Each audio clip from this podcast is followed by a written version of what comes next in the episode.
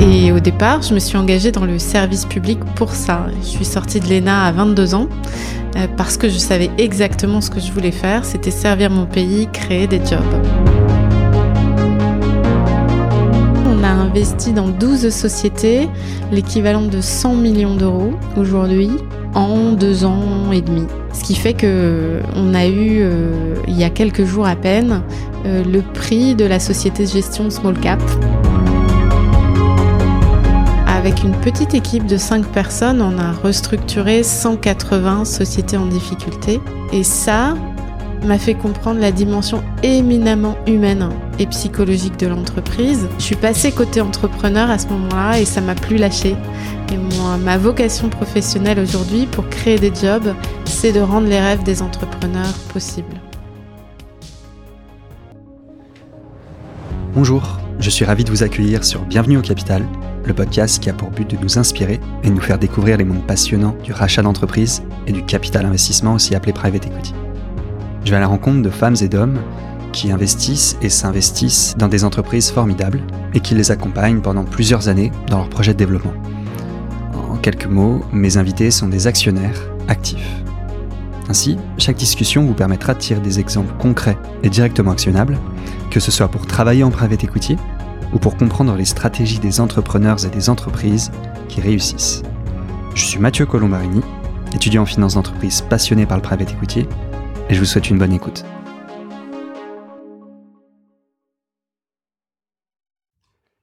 Bonjour à toutes et à tous et bonjour Fanny Laitier. Bonjour. Euh, Fanny, déjà merci de prendre le temps aujourd'hui. Je suis hyper content d'être avec vous aujourd'hui. Euh, avant de vous proposer de vous, de vous présenter, en regardant votre euh, parcours, en me renseignant, j'ai remarqué donc vous avez travaillé à Bercy, au Syrie, chez BPI France. Euh, vous avez, vous êtes diplômé de l'ENA. Euh, et donc je crois pas me tromper quand je dis que vous avez un désir de servir la France et de servir l'avenir. Et en l'occurrence, vous avez choisi de servir l'avenir à travers Geno en accompagnant les entrepreneurs. Euh, et du coup, je vais vous demander euh, quel est le rôle du private equity dans l'économie et pourquoi vous avez choisi cette voie-là pour, euh, si je me trompe pas, servir ces, ces objectifs. Alors c'est vrai que j'ai un parcours atypique hein, en private equity, comme quoi tous les chemins mènent à Rome. Je suis née dans le Nord-Pas-de-Calais, euh, dans l'arrière-bassin dunkerquois, euh, où j'ai très tôt euh, eu envie d'orienter ma, ma carrière vers ce qui aurait le plus d'impact en matière de création d'emplois dans notre pays. Et au départ, je me suis engagée dans le service public pour ça. Je suis sortie de l'ENA à 22 ans euh, parce que je savais exactement ce que je voulais faire, c'était servir mon pays, créer des jobs. Pardon, comment on sort de l'ENA à 22 ans? Vous êtes entrée à quel âge? Eh bien, Je suis rentrée à, à, 18 ans à Sciences Po. Ok. Et puis, euh, j'ai fait euh, trois ans euh, de scolarité, plus un an d'échange à l'étranger, à l'université Johns Hopkins de Baltimore. Okay. Et puis, j'ai eu l'ENA directement, sans préparation. Donc j'ai pas fait de préparation Sciences Po et j'ai pas fait de préparation l'ENA. Et vous avez seulement la licence de Sciences Po et tout de suite vous entrez à l'ENA. Souvent c'est après ça. master, je crois, non? Alors maintenant ça a changé. Maintenant euh, Sciences Po c'est en 5 ans et non plus mm. en 3. Et puis l'année que j'avais fait à l'étranger était facultative. Elle est maintenant intégrée dans le cursus. Voilà. Euh, mais c'est vrai que je savais euh, très précisément euh, ce que je voulais faire et je le voyais plutôt dans le service public. Donc, euh, à la sortie de l'ENA, j'ai choisi euh, la direction du Trésor au ministère des Finances, okay. dans un service qui s'appelait le service du financement de l'économie, en me disant bon bah créer des jobs, c'est aider les boîtes à grandir. Donc, pour les aider à grandir, il faut déjà les financer. Mmh. Et, et donc, je me suis occupée de réglementation des banques, des assurances, des marchés financiers, des fonds d'investissement à Paris et à Bruxelles où ça se joue énormément. Aujourd'hui, 90% de la réglementation financière est faite à Bruxelles. Et j'ai eu la chance de participer à la présidence française de l'Union européenne à côté de la grande Madame Lagarde euh, ah oui. en juillet 2000, euh, en juillet 2008. On avait fait un joli plan pour renforcer euh, les pouvoirs de la zone euro. Et puis on s'est retrouvé avec la chute de Lehman Brothers et on a fait un peu ce qu'on a pu pour relancer l'économie, assurer de la stabilité financière, mais aussi remettre un peu d'éthique dans le monde de la finance, parce que en même temps qu'il y avait des faillites de banques et des fermetures de fonds monétaires, il y avait aussi l'affaire Madoff, il y avait aussi l'affaire Kerviel, qui posait un certain nombre de questions sur les grands équilibres et l'éthique dans le monde de la finance. Et après ça, en fait, moi, j'ai continué à vouloir être utile. Donc, un peu par hasard, euh, j'ai découvert l'existence du CIRI, le Comité interministériel de restructuration industrielle, mhm. qui est un lieu très intéressant, très peu connu, mais que je vous engage à regarder parce que c'est l'équivalent du Chapter 11 américain. C'est un endroit où on met sous protection les entreprises en difficulté pour les aider à négocier avec leurs actionnaires, leurs banques, leurs clients, leurs fournisseurs des solutions de rebond. Et entre 2009 et 2012, avec une petite équipe de cinq personnes, on a restructuré 180 sociétés en difficulté. Et je dois dire que c'est ma meilleure école de formation. C'est 180 business cases où, entreprise par entreprise, on a essayé de comprendre comment on en était arrivé là et mmh. comment finalement, au plan stratégique, humain, opérationnel, on allait se réorganiser pour rebondir. Et ça m'a fait comprendre la dimension éminemment humaine et psychologique de l'entreprise. Hmm. Je suis passée côté entrepreneur à ce moment-là et ça m'a plus lâché. Et moi, ma vocation professionnelle aujourd'hui pour créer des jobs, c'est de rendre les rêves des entrepreneurs possibles. Sur l'emploi, je voudrais juste citer deux chiffres. Entre 2009 et 2016, les ETI, donc hmm. ces entreprises de taille intermédiaire hein, euh, qui font plus de 50 millions de chiffres d'affaires mais qui ne sont pas encore des grands groupes, ont créé 355 000 emplois en France. Les deux tiers ont été créés par effet d'entraînement sur les PME qu'elles entraînent avec elles dans leur croissance parce qu'elles sont ancrées dans des territoires et que quand elles grandissent, elles emmènent tout l'écosystème avec elles. Hmm. Dans le même temps, 2009-2016, les grands groupes ont détruit 90 000 emplois en France et ça va continuer parce que l'empreinte France des grands groupes est trop importante et donc euh, progressivement, euh, il va y avoir une corrélation entre la part du chiffre de la France dans le chiffre d'affaires des grandes organisations mmh. et leur effectif France. Donc très concrètement, c'est les ETI qui créent largement de l'emploi, là où les grands groupes euh, en ont plus détruit donc sur les, sur les dernières années. Ce sont le moteur de l'économie. Et c'est pour ça que j'ai orienté ma carrière en private equity, en fonds d'investissement, mmh. pour finalement aider des PME à doubler ou tripler de taille. J'ai écrit mon livre, Carnet de croissance, mmh. comment doubler la taille de votre entreprise, pour ça, pour dire qu'en fait en France c'est possible, euh, que on a souvent euh, la peur de l'échec, mmh. mais euh, en 84 Steve Jobs avait dit que la France avait tout pour être numéro un mondial si elle résolvait un problème qui était son rapport à l'échec. Parce que dans la Silicon On passe son temps à échouer et à rebondir et c'est ça qui fait qu'on est plus fort et qu'on fait des leaders mondiaux.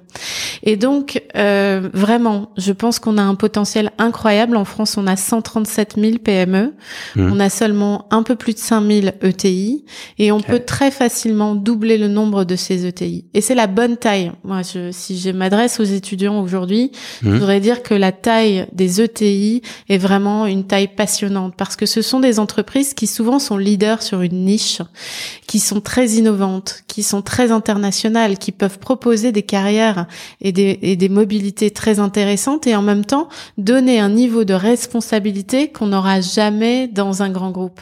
Hmm. Et puis elles ont les moyens d'investir parce que euh, elles ont la taille suffisante par rapport aux PME pour mettre les budgets d'innovation, pour mettre les capex, pour faire des acquisitions. Et elles sont suffisamment petites pour pouvoir s'adapter, se transformer, rester agile, mm. là où les grands groupes ont quand même un petit peu de mal aujourd'hui avec la transformation digitale, mais aussi la transformation pour l'impact, qui pour moi est la nouvelle disruption. Ok, donc euh, si j'essaye de, de, résumer pour voir si, si j'ai bien compris, votre première partie de carrière, c'était plus euh, avec des au niveau de la législation, de la réglementation et donc euh, des sujets très macro, une vision en hauteur. Ensuite, vous entrez au Syrie et là vraiment vous mettez les, un petit peu les mains dedans et dans les entreprises pour vraiment voir comment elles, tournent, comment arriver à, à les aider. Euh, Est-ce qu'il n'y a pas eu un choc culturel déjà pour ce premier, euh, ce premier passage? D'un moment où vous passez de, de, sujets très macro à des sujets très terre à terre? Euh, forcément, euh, forcément, on s'aperçoit que tout ce qu'on a appris dans les livres, en fait, euh, c'est bien gentil, la théorie pure et parfaite, mais que la microéconomie, bah, c'est c'est l'imperfection permanente. Hmm. Et en même temps, c'est ça qui est beau aussi, c'est que chaque cas est différent et que le facteur humain joue énormément. On peut, notre métier, bien sûr, aujourd'hui, c'est d'apporter du capital financier, hmm. mais pour moi, le capital humain, il est encore plus important parce que finalement, le capital capital financier rend possible ce que l'humain invente et ce que l'humain exécute. Et donc ça, c'était vraiment euh, ce changement de, de, paradigme. Aussi de penser que tout est affaire d'état d'esprit. Parce qu'une crise, c'est une transformation, c'est l'accélération en réalité de transformations qui sont déjà à l'œuvre. Et hmm. donc une crise, ça peut être effectivement un coup dur ou ça peut être l'opportunité de repenser complètement le projet d'entreprise. Et, euh, et ça, ça me sert aussi euh, beaucoup aujourd'hui dans le contexte de la de la crise Covid.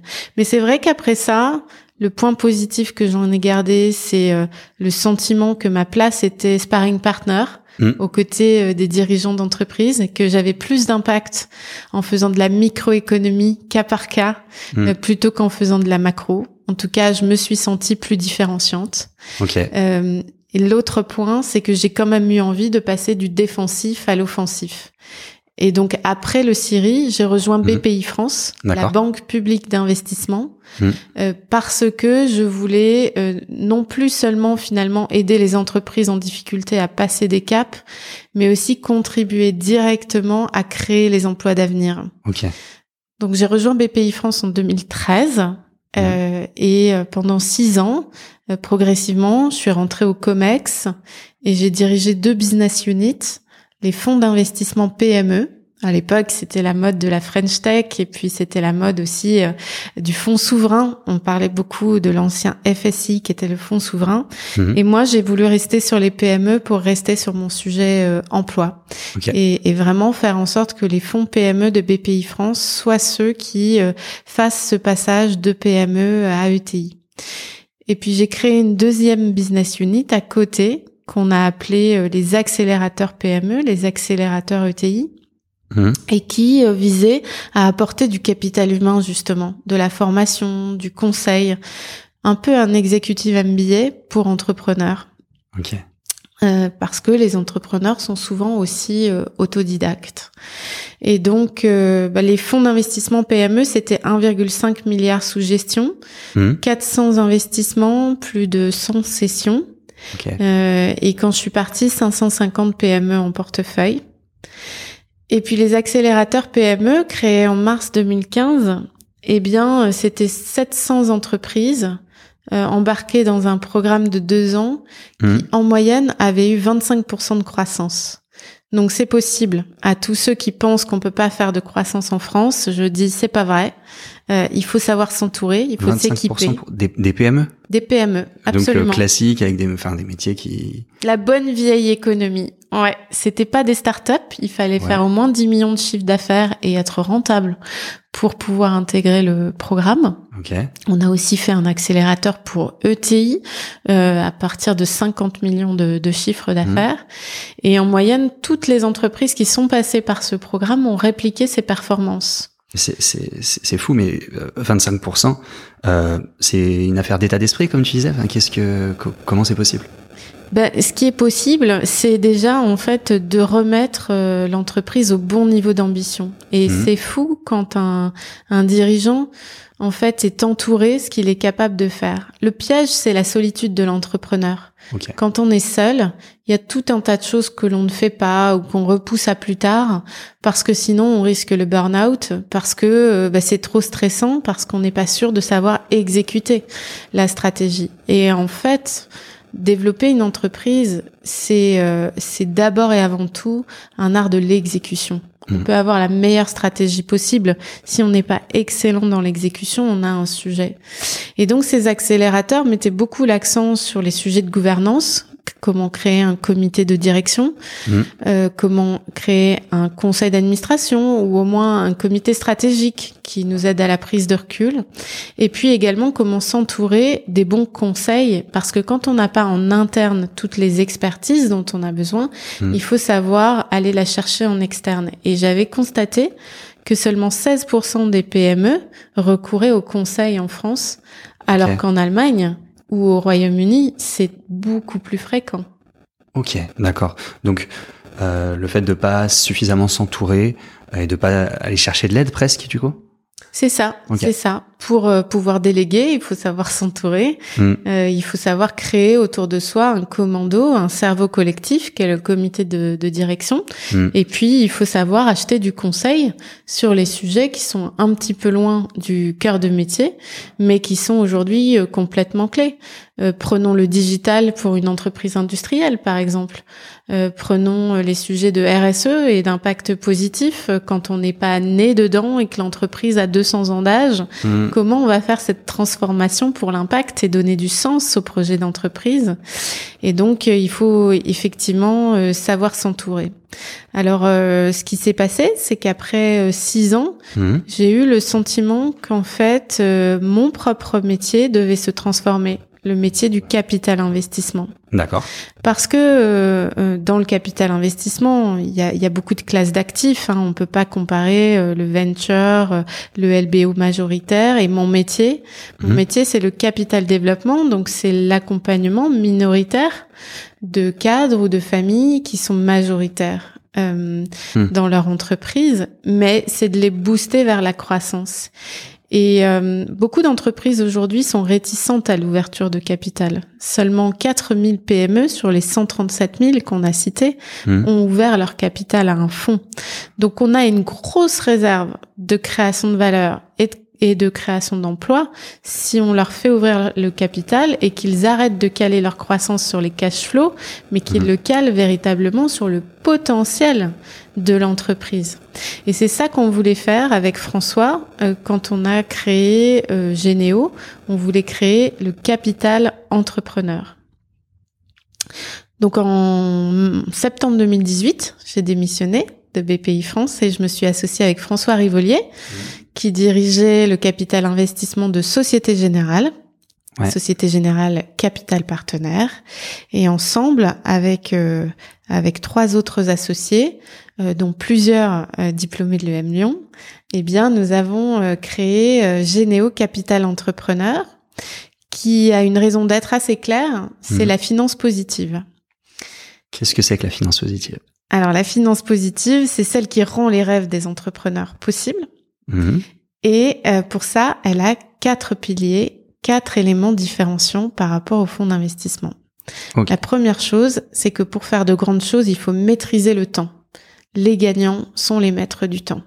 Et donc, ne pas être structuré sous forme de fonds à 5 ans, mais véritablement sous forme de société d'investissement à 99 ans non pas pour dire qu'on restera 99 mm. ans, ça pourrait faire peur à certains, mais pour dire que le temps n'est pas un problème. On reste 3 ans, c'est bien, on reste 8 ans, c'est bien aussi, on reste 15 ans, c'est encore mieux s'il y a de la croissance. Hyper flexible. Tant qu'il y a de la croissance et des projets, on est flexible, on peut accélérer quand il y a des opportunités, on peut prendre du temps quand il y a des ralentissements de cycle, on s'adapte au cycle naturel et au cycle économique.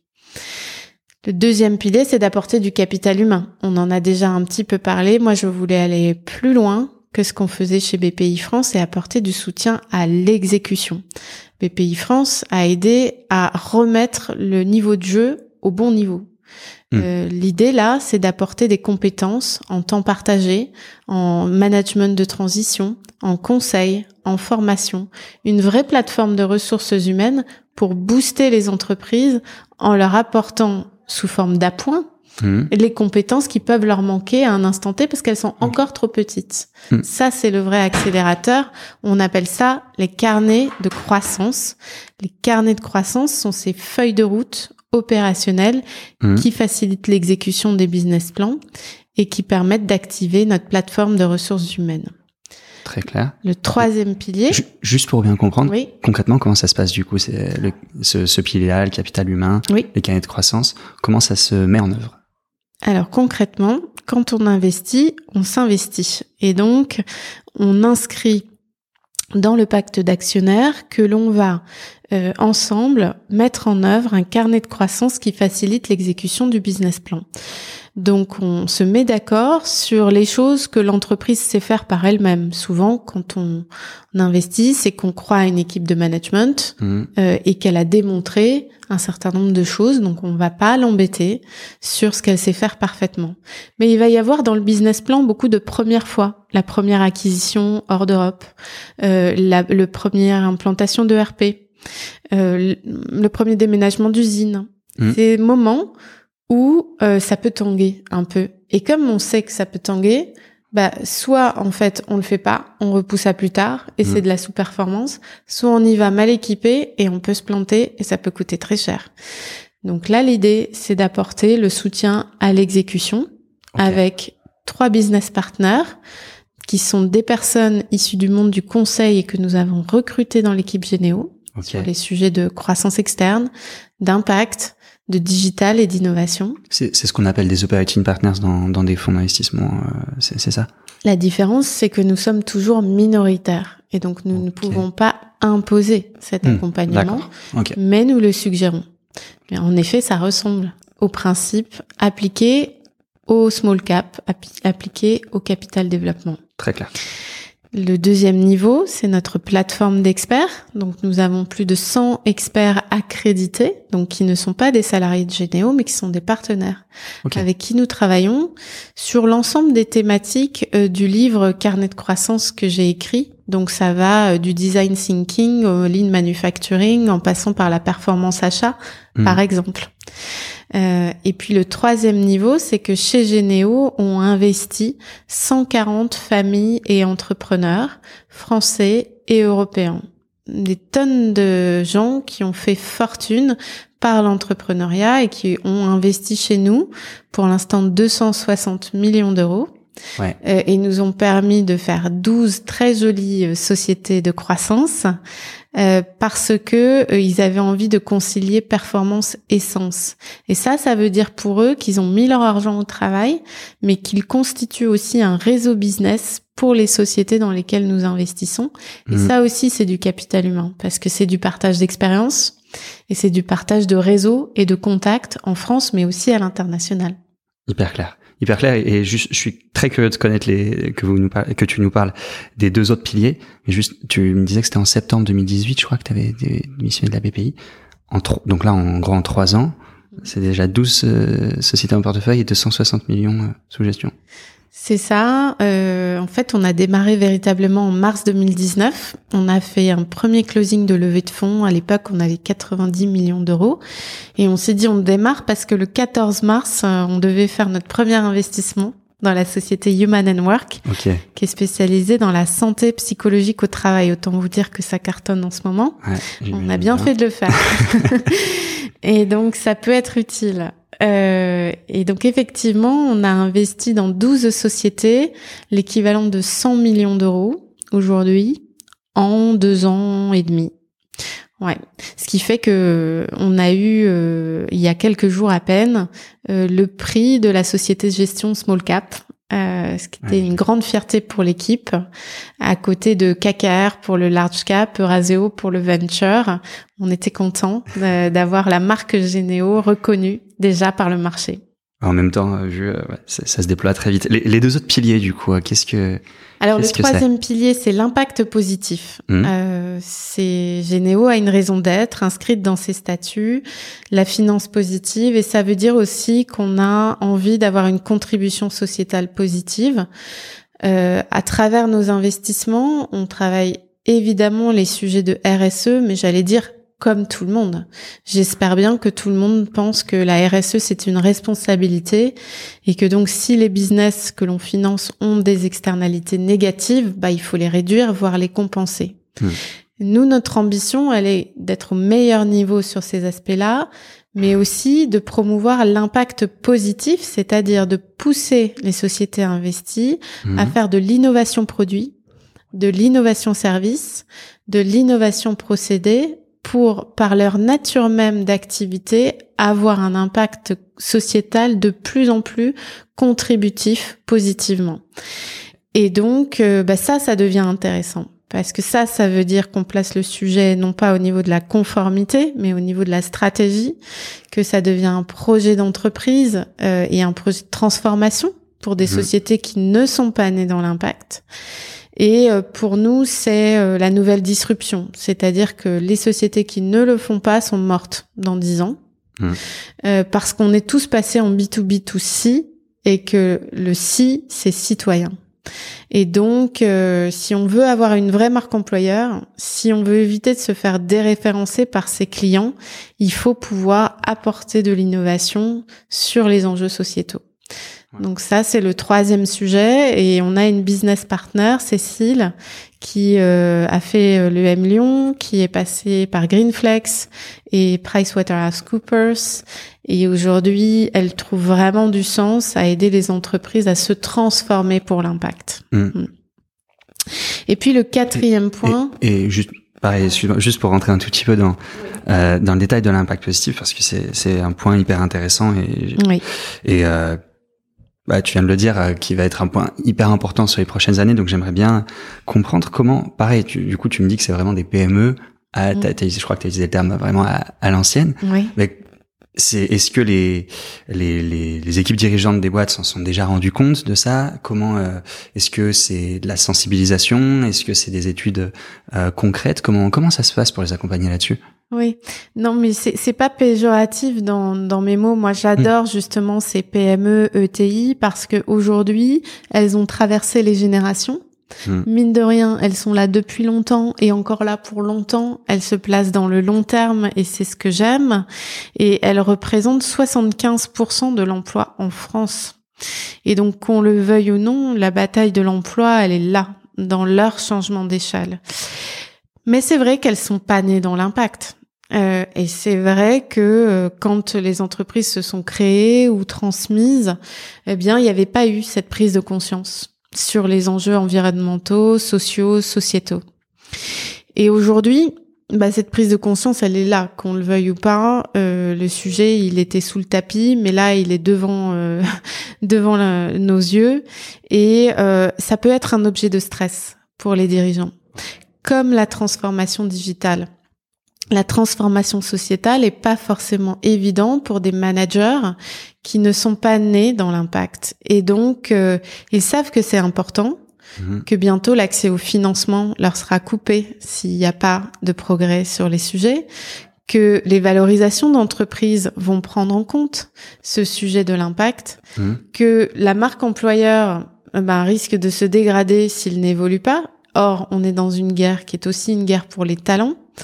Euh, et euh, que leurs clients en fait leur demandent maintenant de l'innovation et qu'ils achètent de l'innovation sociétale.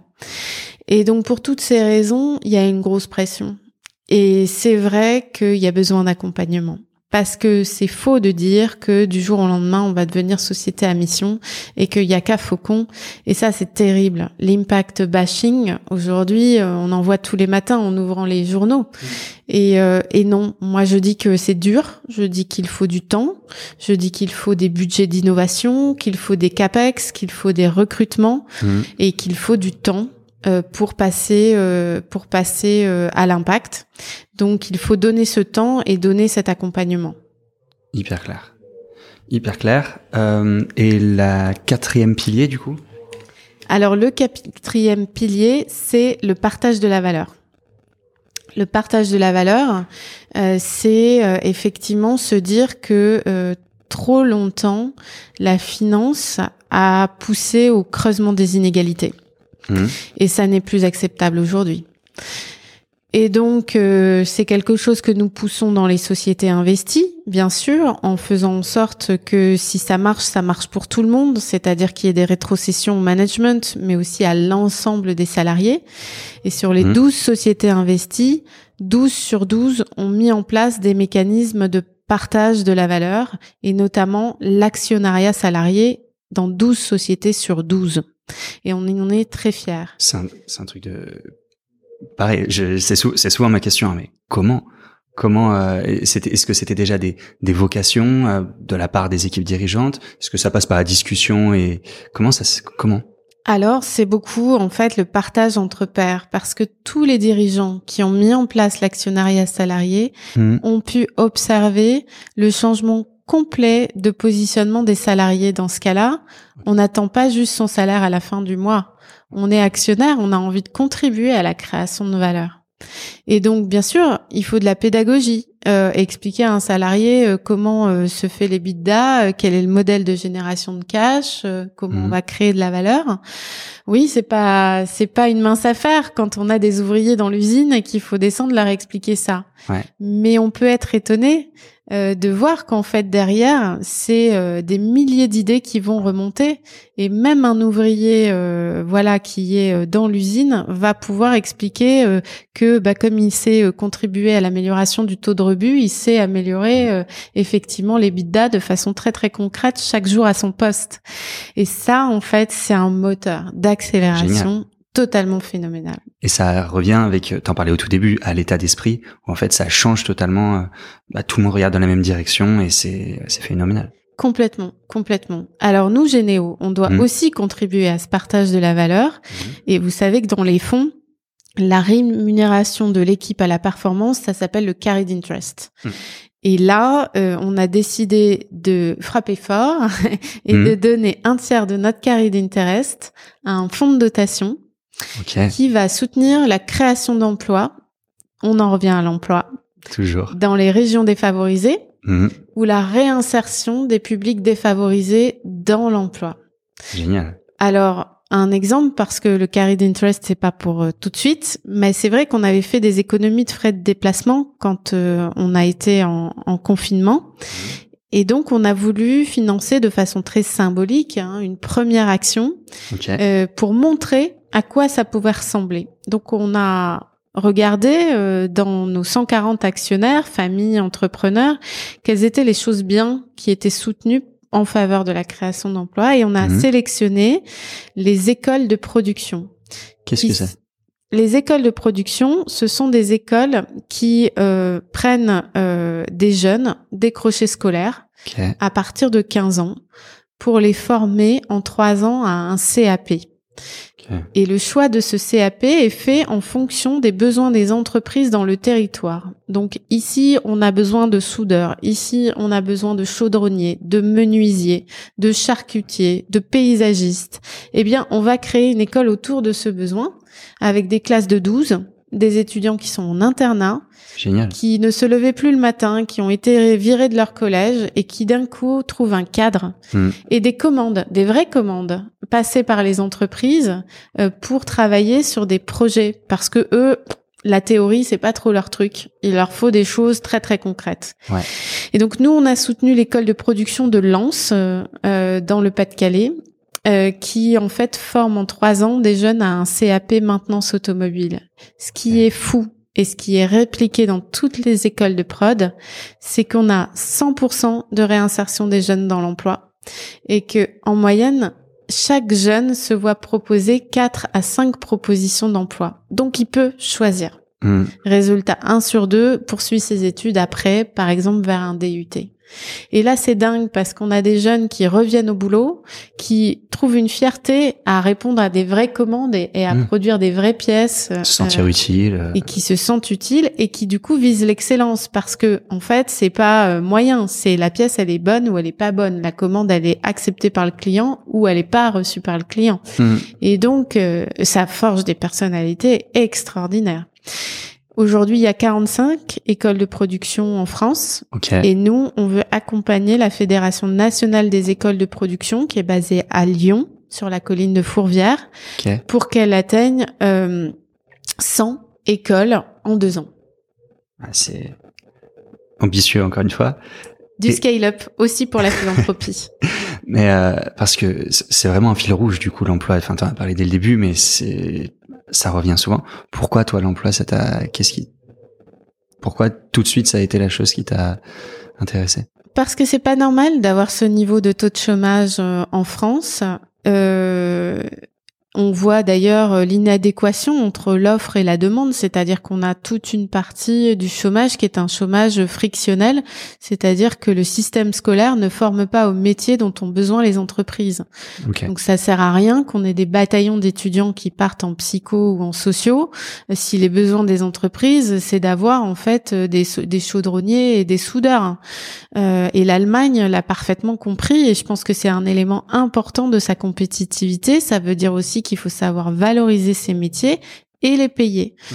Euh, mais donc on a ce sujet-là. Et puis moi j'ai trop vu les conséquences sociales du chômage euh, dans ma région euh, petite qui s'est bien repositionnée maintenant vers l'économie tertiaire. Mmh. Mais il faut voir que la crise de la sidérurgie métallurgie, la crise des bassins miniers dans le nord, ça a fait quand même des ravages. Et on voit bien que donner une place à chacun dans la société, c'est lui donner un job d'abord. C'est de savoir pourquoi on se lève le matin. Et peu importe la forme du job, ça peut être un job associatif, ça peut être un job coopératif, ça peut être un, job dans, dans une boîte privée mais euh, quand même, euh, l'estime de soi, euh, la capacité aussi à apporter au monde, ça passe par l'emploi. Génial. Et donc pour faut avoir donc des super entrepreneurs et des super investisseurs pour pour les financer. Oui on, on en a parlé rapidement, mais donc c'est un déploiement ultra rapide pour Généo. Moi, j'ai remarqué que vous faisiez beaucoup de création de contenu. Tu es aussi euh, co-animatrice d'un podcast, ETI TV, c'est bien ça? ETI mmh, Radio. ETI Radio, pardon. Euh, Est-ce que tu peux nous en parler? T'as enfin, as écrit des livres, tu es mmh. co-animatrice de ça, vous, avez une communication dingue sur YouTube, sur LinkedIn. Mmh. Euh, le but, c'est de faire connaître la marque pour déployer au plus vite. Enfin, est-ce que tu Ouais, je pense que les gens sont un peu comme euh, Saint Thomas, ils croient ce qu'ils voient. Euh, et quand on dit qu'on fait de l'accompagnement des entreprises, les gens disent ah bah oui, mais tous les fonds font ça. Et euh, quelque part, c'est important de, prendre la parole, d'apporter du contenu, de d'être investisseur coach, et puis d'être à l'écoute. Euh, des besoins qui évoluent en permanence. Donc c'est vrai que euh, écrire ces deux livres, carnet de croissance d'abord, carnet de rebond maintenant, euh, faire ces tournées en région dans les clubs entrepreneurs avec ces deux livres, bah, ça permet en fait d'abord de transmettre moi ce que les entrepreneurs m'ont appris et mhm. puis aussi de recevoir des feedbacks, des retours qui me permettent aussi d'enrichir ma pratique de, de l'investissement mhm. qui est aujourd'hui un métier qui n'est pas un métier de financeur, qui est un métier de business partner. Et donc euh, aujourd'hui, euh, les profils sont plus les mêmes. Il faut maîtriser les chiffres parfaitement. Il faut comprendre les business models. Mais euh, c'est vrai qu'aujourd'hui, il faut savoir écouter les entrepreneurs et leur apporter des réponses sur des sujets qui sont RH, qui sont digitaux, qui sont profondément humains et organisationnels. Et donc, euh, donc c'est important. Radio ETI, c'était aussi pour mettre à l'honneur ces entreprises dont moi j'estime qu'elles sont le poumon de l'économie. Hmm. Donc, on a déjà enregistré plus de 100 podcasts et que je vous encourage à écouter en complémentarité avec Bienvenue au Capital. Absolument. Euh, le, c'est une question un petit peu large, presse bateau, mais euh, Osiris, c'était 270 business cases, depuis beaucoup plus. Euh, les patterns communs que tu vois entre les meilleures euh, dirigeantes, les meilleurs dirigeants Est-ce que tu as quelques euh, quelques signaux faibles ou forts que qui sont particulièrement importants? Oui. Moi, j'aime ce que j'appelle les, les, bâtisseurs de long terme, et c'est vraiment euh, une capacité à faire deux choses. La première, c'est à superposer les temps, c'est-à-dire des gens qui sont à la fois complètement focus sur les enjeux de court terme, souvent la trésorerie, euh, les, la gestion RH, la gestion des clients, toutes ces mmh. choses qui nous pressurent au quotidien. Et c'est vrai que c'est dans ces petites choses du quotidien qu'on reconnaît les gens excellents. Mmh. Mais aussi la vision long terme, c'est-à-dire la capacité à donner du sens, à projeter, à dire mais vous savez dans 10 ans, dans 20 ans, voilà où on sera et embarquer toutes les équipes derrière ça parce qu'il y a de la vision, il y a du charisme, on a envie de les suivre. Et le moyen terme qui est le plus difficile, qui est le parcours d'agilité qui va mener à cet horizon de long terme et c'est l'histoire du BP qu'on refait tous les ans pour l'adapter complètement au temps qui change et aux transformations. Et voilà, cette capacité à superposer les temps, elle est très importante. Le deuxième chose, c'est que pour faire ça, il faut savoir s'entourer. On y revient. Mm. Moi, je suis une maniaque de la gouvernance d'entreprise parce que personne ne peut faire ça seul. Ça n'est pas possible.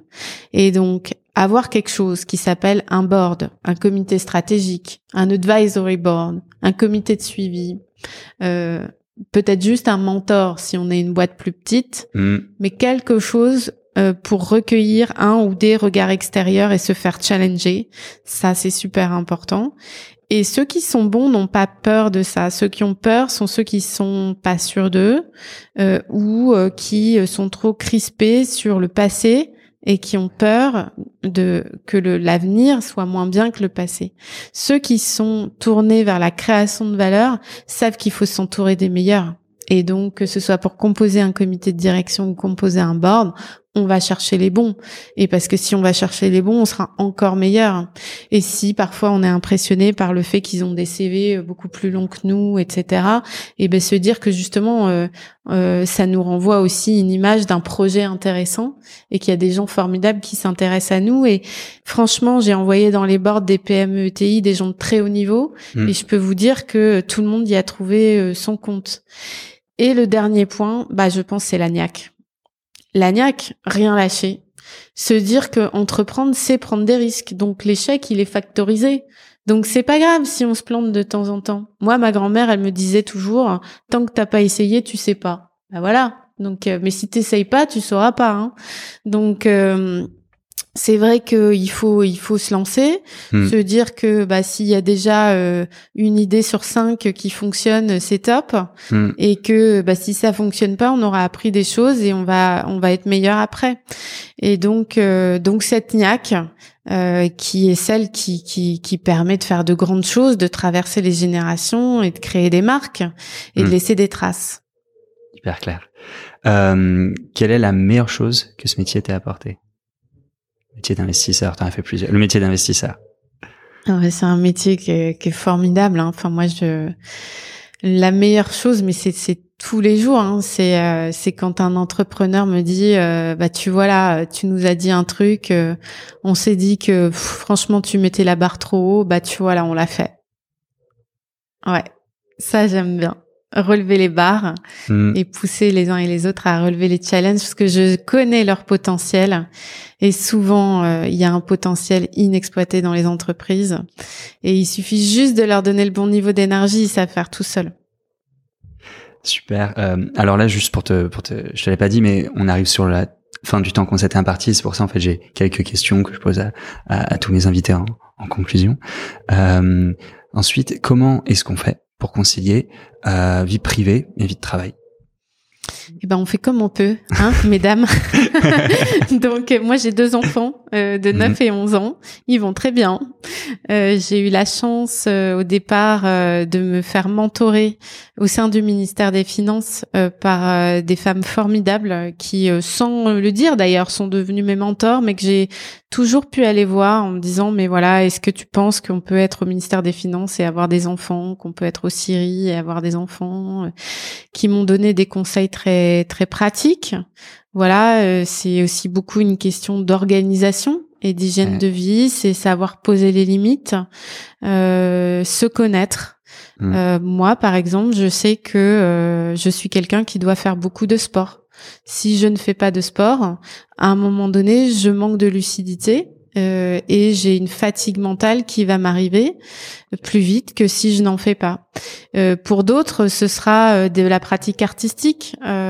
chacun doit aussi savoir quel est son niveau de sommeil. Il y a des gens qui dorment 6 heures, ils sont très bien. Il y a des gens, il leur faut 8 heures. Bon, mm. donc il faut s'écouter pas mal. et après c'est empirique et donc voilà moi je dirais quand même que on est dans un monde aujourd'hui où euh, euh, la mixité homme-femme, elle est, euh, elle est avérée. Il y a plus de, il y a plus d'autres barrières que celles qu'on peut se mettre psychologiquement. Hmm. Donc, j'ai été mentorée et je mentore euh, des jeunes femmes pour leur dire qu'il n'y a aucune raison de pas faire ce métier en capital investissement. Et d'ailleurs, Généo est à parité. Nous sommes 14, 7 hommes, 7 femmes. Et au niveau des associés, nous sommes 6 associés, 3 hommes, 3 femmes. Parité parfaite. Oui. Euh, qu'est-ce que vous recherchez, qu'est-ce que tu recherches et vous recherchez de manière plus générale euh, chez un jeune que vous recrutez Chez un jeune, des idées, euh, une capacité à, à me challenger euh, de façon constructive, bien sûr, toujours, mais à me dire non mais tu sais là il y a des choses on pourrait faire différemment. En particulier euh, sur la digitalisation de Généo, les jeunes ont été force de proposition sur le choix des projets philanthropiques euh, et notamment les écoles de production, euh, ça vient des jeunes. Ouais. Euh, sur les sujets de RSE et d'impact, euh, ils sont euh, impitoyables et j'adore ça. Ils mettent le, le, le, sujet au bon niveau. Mm. Euh, mais même sur les dossiers, c'est intéressant. Au comité d'investissement, François Rivolier commence toujours le tour de table par les jeunes okay. pour qu'ils osent en fait poser leurs questions avant que les seniors interviennent. Okay. Et on est toujours très surpris agréablement de questions posées qui ne se seraient peut-être pas posées autrement. Mm. Voilà. Il n'y a pas de questions idiotes. Très clair. Euh, Est-ce qu'il y a une question que je t'ai pas posée ou quelque chose que tu aimerais ajouter? Ben moi, j'aimerais dire que voilà, les, les, les jeunes vont réinventer la finance. La finance est un tournant aujourd'hui. Euh, C'est notre responsabilité à tous de faire de la finance positive qui soit vraiment non pas la finance qui tourne sur elle-même et qui se regarde le nombril et qui finance des financiers et qui devient un secteur financier à part à côté de l'économie, mais vraiment en fait hein, euh, un facteur qui, comme le travail, est un intrant dans l'économie mmh. et permet à tous les secteurs de se développer. Donc la, la finance au service de l'économie réelle et qui concilie performance et sens. Voilà, surtout euh, notre croyance chez Généo, c'est qu'il faut arrêter de dire il y a d'un côté ceux qui sont performants et de l'autre côté ceux qui ont de l'impact, mmh. on peut être euh, au meilleur niveau de performance et au meilleur niveau d'impact en même temps. Et c'est ce que le capital entrepreneur va démontrer. Parfait. Merci beaucoup Fanny. Merci. Bonne journée. Bonne journée. Bravo d'avoir écouté jusqu'ici. N'hésitez pas à me contacter sur LinkedIn pour me faire part de vos commentaires ou de vos réactions. Je compte sur vous pour noter cet épisode sur votre application de podcast préférée, pour le partager à tous vos amis, tous vos collègues qui pourraient être intéressés. Et en attendant, je vous embrasse, passez une bonne semaine et gardez la forme.